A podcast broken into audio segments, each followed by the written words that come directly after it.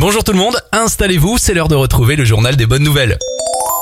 Nous avons de la chance de vivre en France. D'après une observation, la France est le pays où les dépenses de santé pèsent le moins sur les malades. Toujours d'après cette observation, en termes de reste à charge, c'est-à-dire ce que l'on doit payer après une intervention médicale, notre pays est le numéro un au monde.